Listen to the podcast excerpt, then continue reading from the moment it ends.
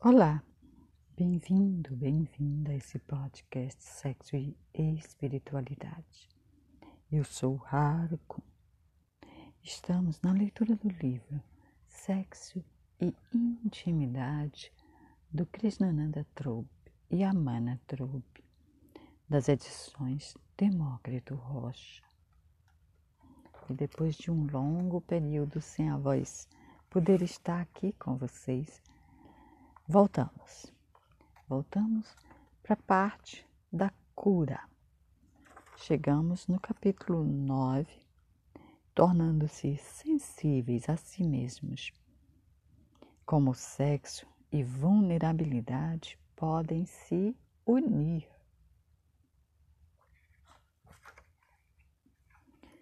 Quando o medo e a incerteza surgem durante o ato de fazer amor, é natural que queiramos evitar ou não estar presente no sexo. Ou talvez encontrar um novo parceiro que não faz aflorar esses sentimentos. Muitos casais com os quais trabalhamos sem entender como o sexo muda à medida que a intimidade se torna mais profunda, escolheram não mais fazer amor. Eles talvez até tenham aceitado que nos seus relacionamentos sexo é uma coisa do passado. Eles adaptaram suas vidas a essa ausência. Consideramos essa situação bastante infeliz, pois, com mais entendimento, duas pessoas que estão juntas por algum tempo e ainda se amam podem encontrar facilmente novas maneiras de fazer amor, que inclui sentimentos de vulnerabilidade mais profunda. Pode não ser tão sexual ou intenso como antes, mas ainda pode ter bastante satisfatório. Neste capítulo, gostaríamos de trazer um certo entendimento sobre como é possível fazer amor de uma nova maneira que permite que todos os nossos medos e inseguranças estejam presentes. 1. Um, legitimando sua vulnerabilidade. O primeiro elemento é a legitimação de sua vulnerabilidade. Quando você decide parar de compensar ou, pelo menos, conscientizar-se de suas próprias compensações, você cria um espaço para sentir aceitar seus medos e inseguranças. E isso inclui entender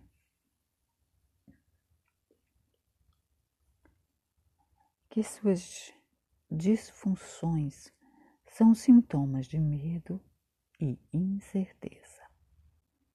É preciso coragem para legitimar essa parte do seu eu pois pode haver pressão de muitos lados para negá-la, julgá-la ou menosprezá-la.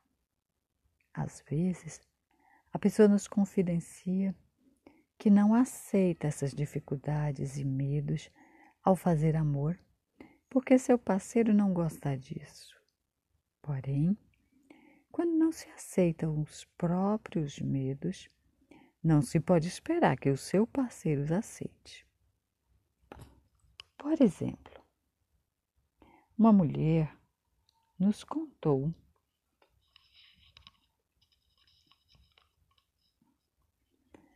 que não havia espaço para que ela aceitasse seus medos, porque o marido não os compreendia, ficava impaciente com ela.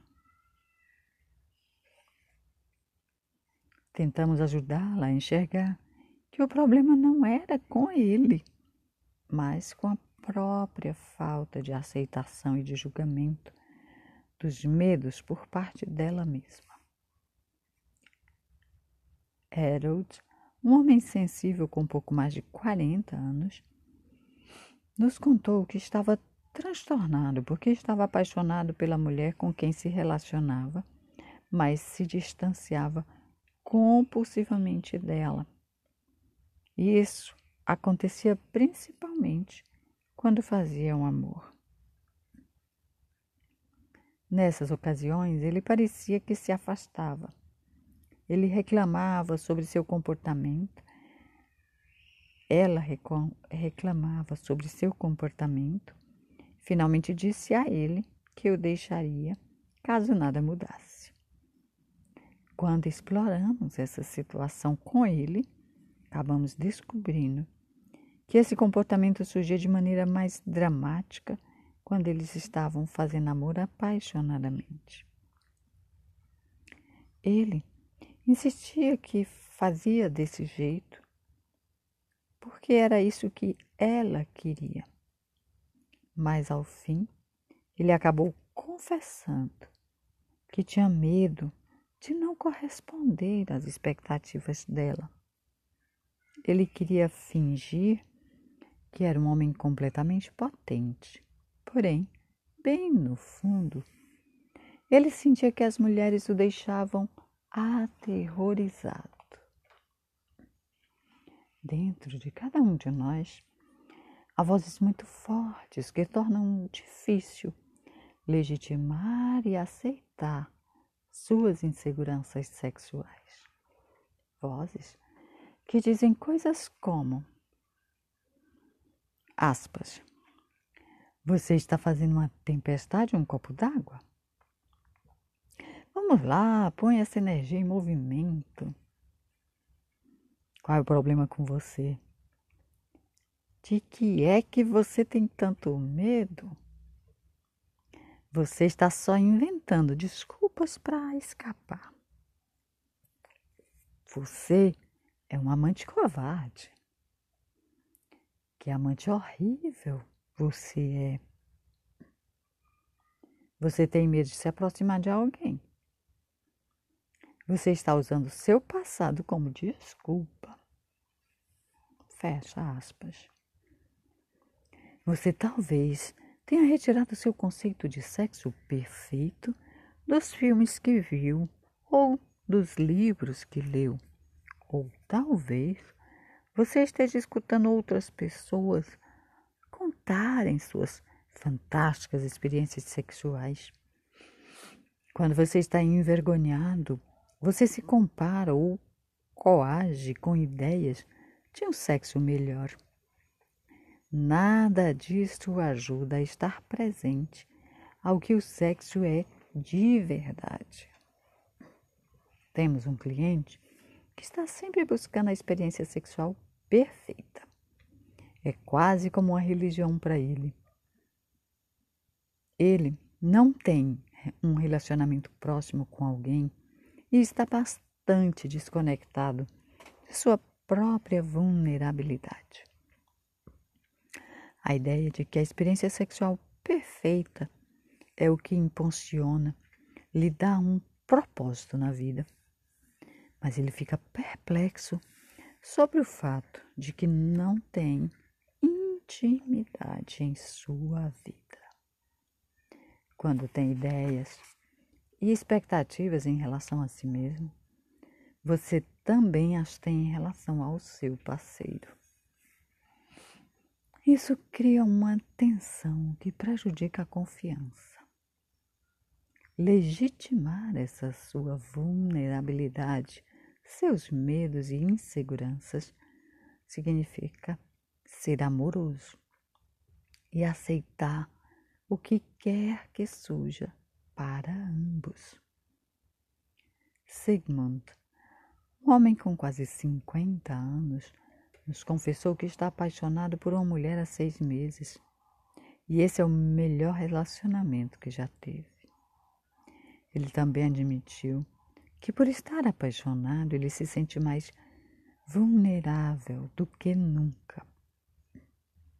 Ele tem enormes problemas porque suas ereções não são tão fortes nem confiáveis como eram antes. Nós demonstramos que, precisamente por ele estar tão apaixonado por essa mulher, ele está mais suscetível a um choque ou disfunção. Ele provavelmente está começando a tocar lugares dentro de si mesmo que são estranhos e assustadores. Isso traz sua incerteza à tona. Sua vulnerabilidade com essa nova mulher o está abrindo e acabando com suas compensações e proteções habituais.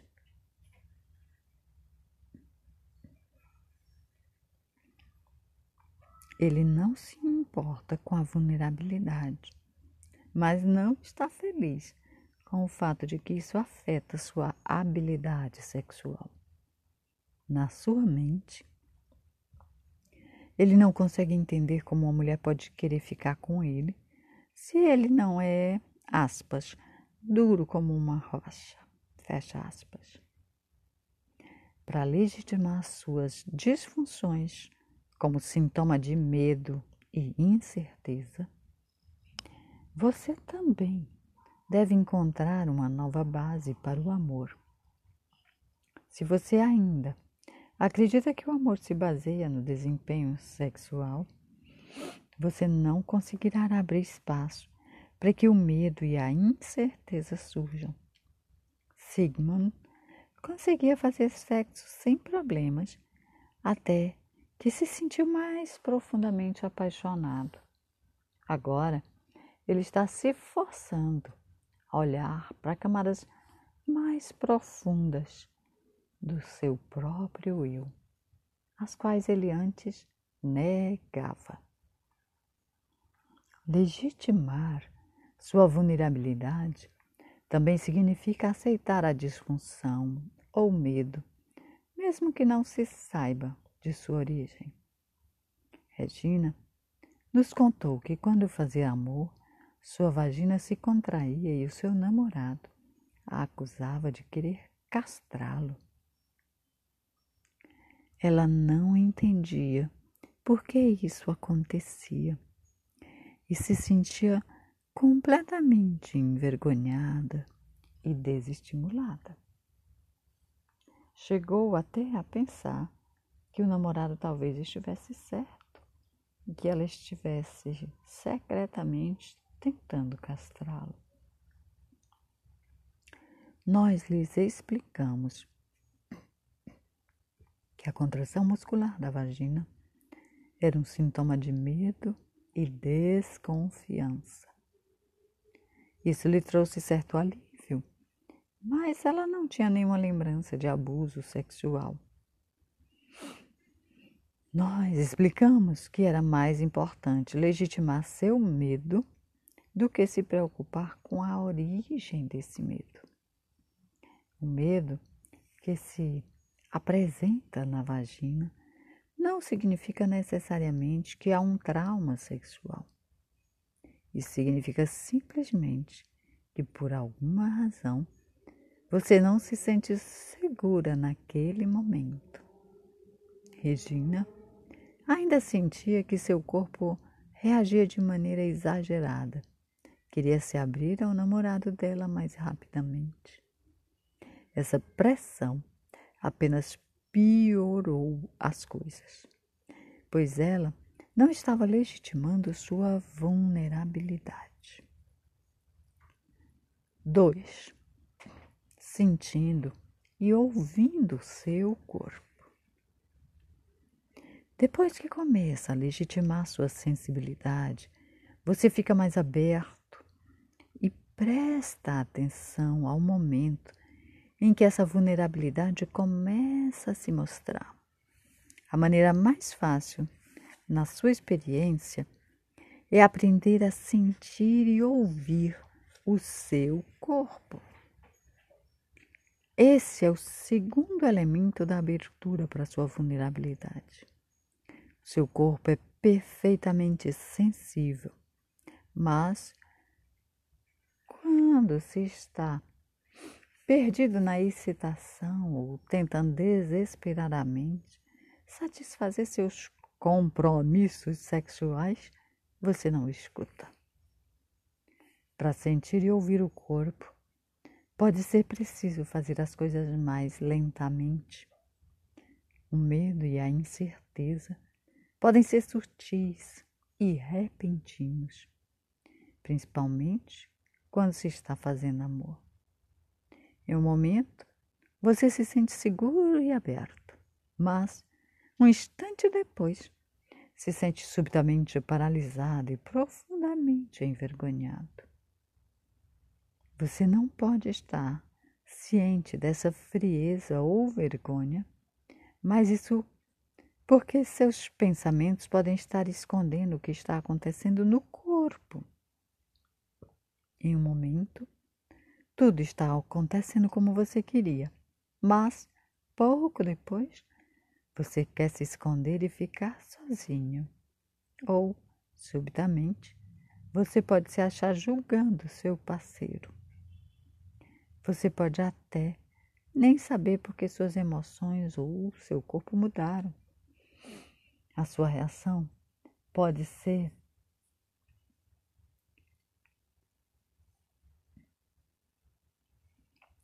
iniciada por um movimento brusco do seu parceiro, um olhar ou um toque.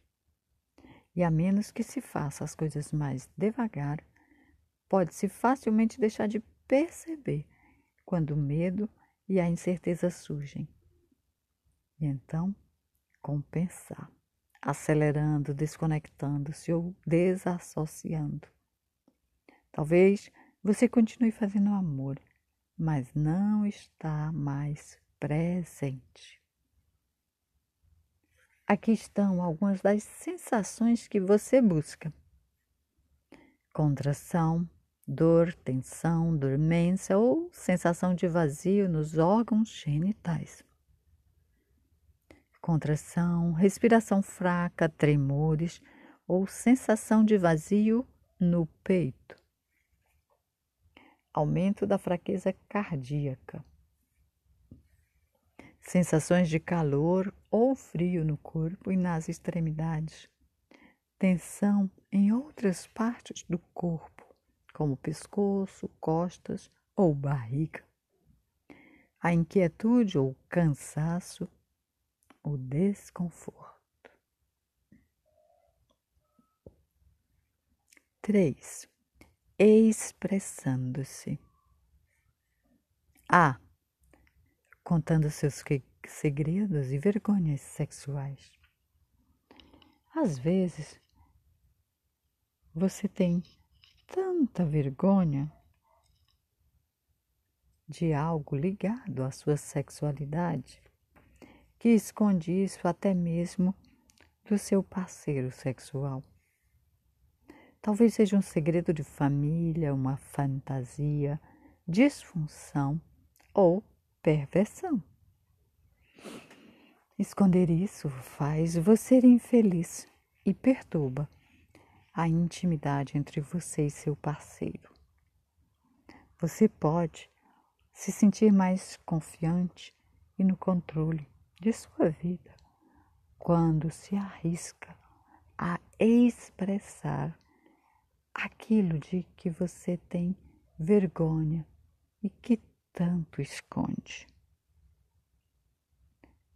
Trocando essas experiências, você não apenas descarrega o que vinha guardando para si, mas também descobre que as outras pessoas também têm segredos. Às vezes, é doloroso se arriscar e expressar suas vergonhas e segredos sexuais. Uma mulher disse ao namorado que ela tinha um trauma sexual. Precisava que ele fosse devagar quando fizessem amor? Ele respondeu, dizendo que estava cansado dessa história de criança magoada, que não queria saber disso. Nesse caso, arriscar-se a expor sua vulnerabilidade pode lhe ajudar a perceber que está em um relacionamento que não é mais satisfatório, porque não é mais seguro estar vulnerável. Nunca há garantia de que você vai ter a recepção, a recepção que quer quando toca nesses assuntos delicados. Mas pela sua experiência, vale a pena arriscar. Ao se expressar, você também começa a ver as conexões entre os traumas do passado e sua vida e sexualidade atuais. Raquel contou no grupo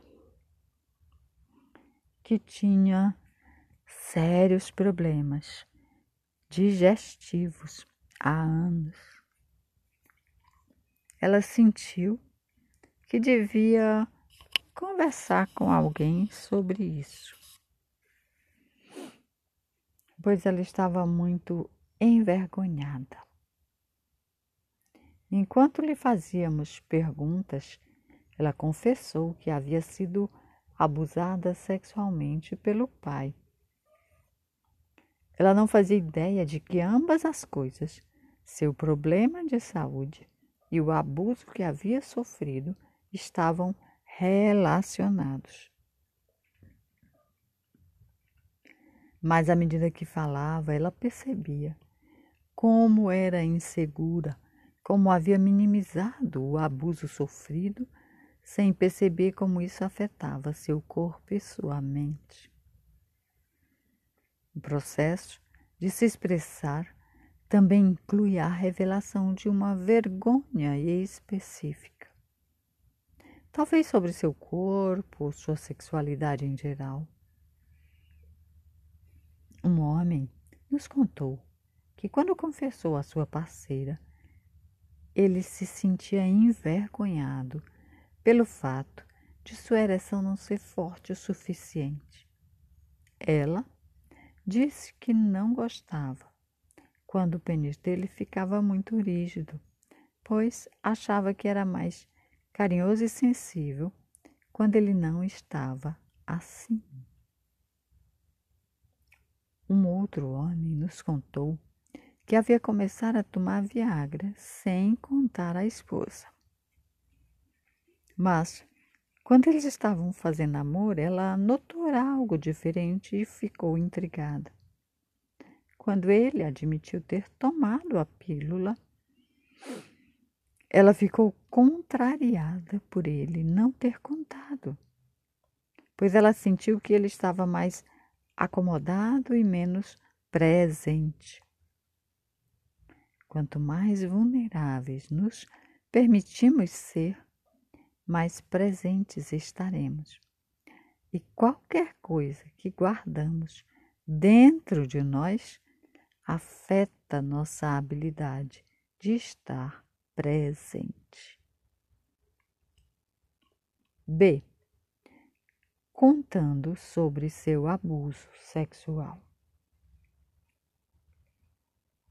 Pela nossa experiência, podemos afirmar que se você tem um relacionamento íntimo com alguém, é essencial que essa pessoa saiba que você já teve algum trauma sexual.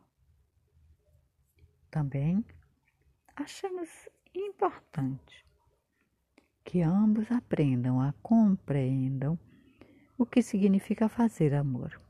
Caso contrário, Pode-se minimizar os efeitos disso na sua vida e sexualidade atuais. Angela foi abusada sexualmente pelo pai e se tornou uma adolescente anoréxica. A mãe dela não apenas deixou de protegê-la da atenção sexual do pai, como também minimizou seus medos e inseguranças durante toda a infância. Agora já adulta, ela acha que afasta o marido dela, tanto sexual quanto emocionalmente. além de, às vezes, atacá-lo sem razão aparente. Quando veio às nossas oficinas pela primeira vez, ela disse achar que a sua criança magoada era excessivamente complacente e ela exacerbou o próprio trauma. Depois de um certo tempo, ela pôde avaliar como se sentia chocada e aterrorizada quando deixava alguém, especialmente um homem, se aproximar. Queremos enfatizar que os detalhes da nossa história de abuso não são parte, a parte mais importante da nossa cura e do nosso retorno a uma sexualidade saudável e satisfatória. Geralmente, os fatos do nosso trauma são confusos, incertos e podemos nunca saber ao certo o que aconteceu. Às vezes, podemos enfeitar o que realmente aconteceu, até mesmo mudar ou confundir as pessoas envolvidas. Fixar-se em provar para nós mesmos ou para outra pessoa o que realmente aconteceu pode ser um incômodo. O que importa é legitimar, basicamente, que fomos traumatizados, que hoje nossa sexualidade sofre com esse trauma. E quando confessamos nossos abusos, isso é o que mais importa. Geralmente, você pode expor seus medos e inseguranças sem ter ideia de onde eles vêm. Porém, quando a sua sexualidade é perturbada, sempre há uma razão. Talvez você a desconheça, mas a menos que entenda que seus medos e inseguranças são resultado de algum tipo de trauma, você pode facilmente se repreender, sentir-se profundamente envergonhado e culpado. Você pode nunca descobrir de onde vêm seus sentimentos de medos, espanto.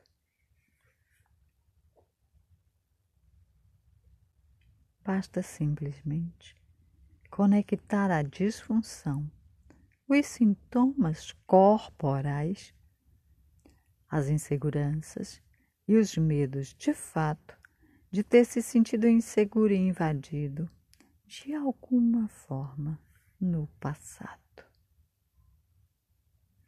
E ficamos por aqui, convidando você para o próximo episódio, a continuação do capítulo 9, no item C. O que dizer das fantasias e brinquedinhos sexuais? Confessando suas necessidades e as dicas para expressar sua vulnerabilidade sexual. Até o próximo episódio.